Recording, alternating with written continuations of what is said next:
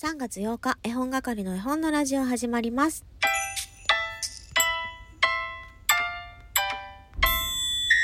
こんにちは、絵本係のまこです。この番組は絵本つながる言葉、命をテーマに活動している絵本係が絵本の話をしたり、絵本じゃない話をしたりする12分間です。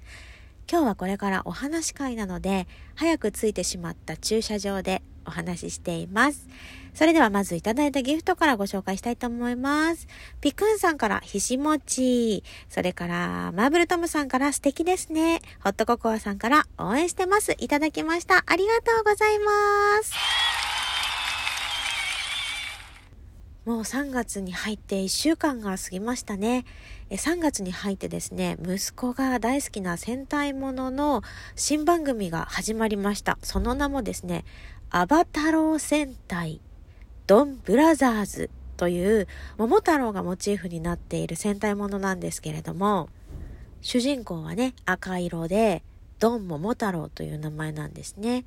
で、彼の決め台詞が、ちょっと今から言うんですけど、かなり声を張るので、ちょっとね、音量を下げてくださいね。いきます。せい祭りだ祭りでーと言うんですね。なんて言ったか分かった？さあ、祭りだ祭りだ。です。さあ、祭りだ祭りだと言いながら扇子を仰ぎます。で、それがね、えらく気に入った息子は、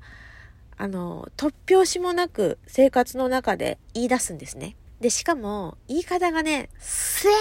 せから始まるので、何を言い出したかわからないの。さだったら、さあ、祭りだ、祭りだってわかるんだけど、せーって言うから、何が始まる？何を言うの？と思って、これも慣れていくんでしょうけどね。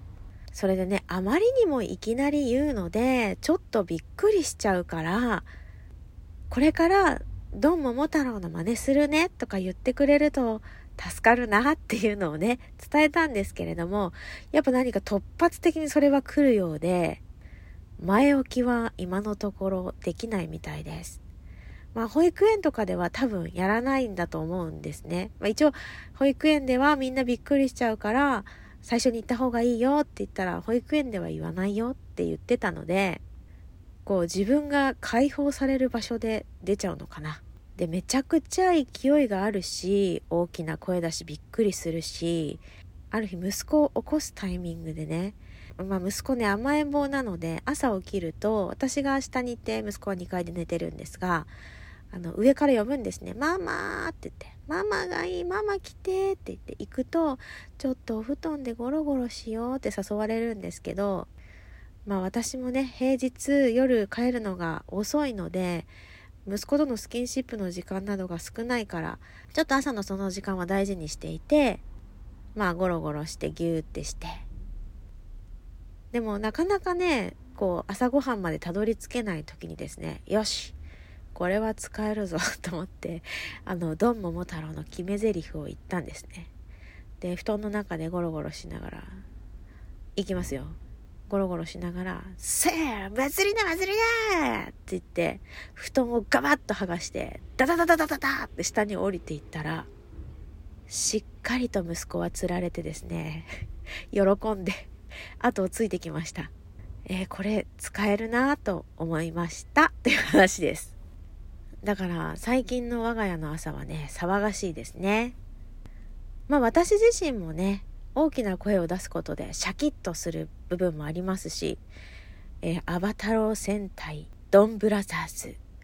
えー、初回見たんですけれども、さっぱりわかりませんでした。これからね、だんだん紐解かれていくのかなと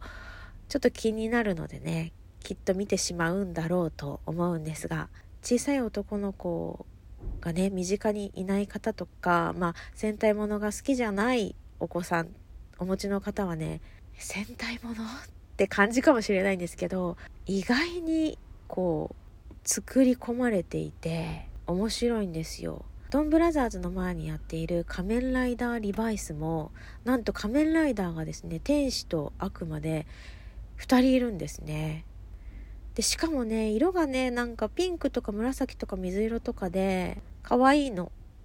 メタリックだけどもちろん。なんかファンシーな感じです。ねこういう世界も息子がいなかったら私は一生見ることなく知ることなく過ごしていったんだなと思うとねありがたいなって思います。戦隊ものに興味のない方にとっては何も面白くない配信になってしまいそうなのでちょっとね私が最近気づいた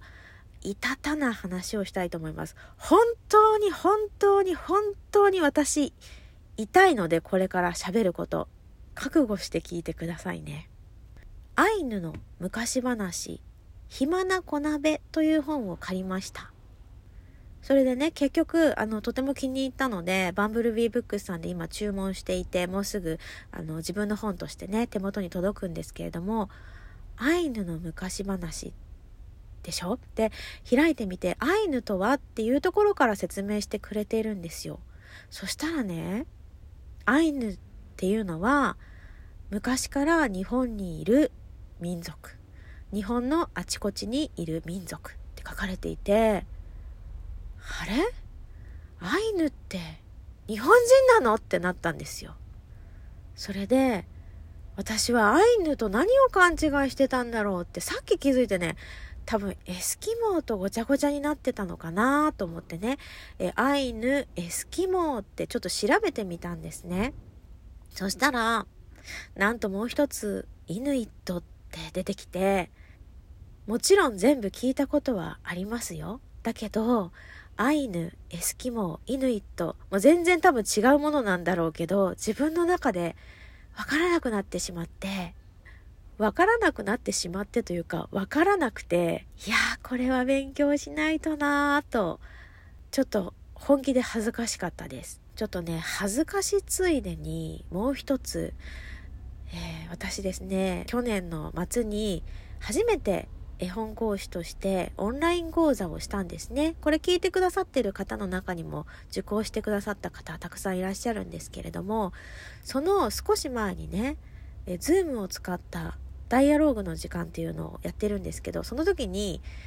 えっと、人が集まるまでね、カチャカチャカチャカチャフィルターを使って遊んでたんですよ。そしたら、なんかヒゲっていうのがあって、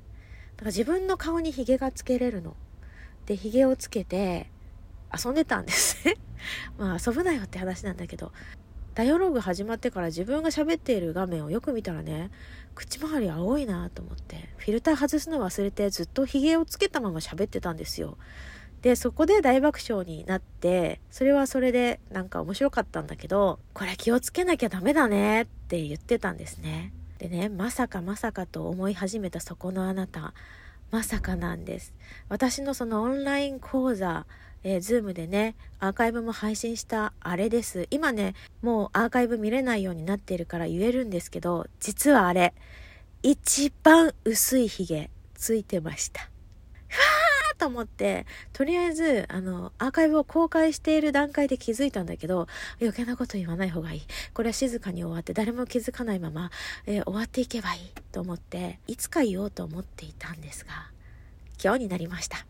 今日は国際女性デーミモザを女性に送るというね、そんな風習もあります。さあ、時間になりました。そろそろ行ってこようと思います。今日も一日楽しんで過ごしてください。それでは絵本係の絵本のラジオでした。さいなら。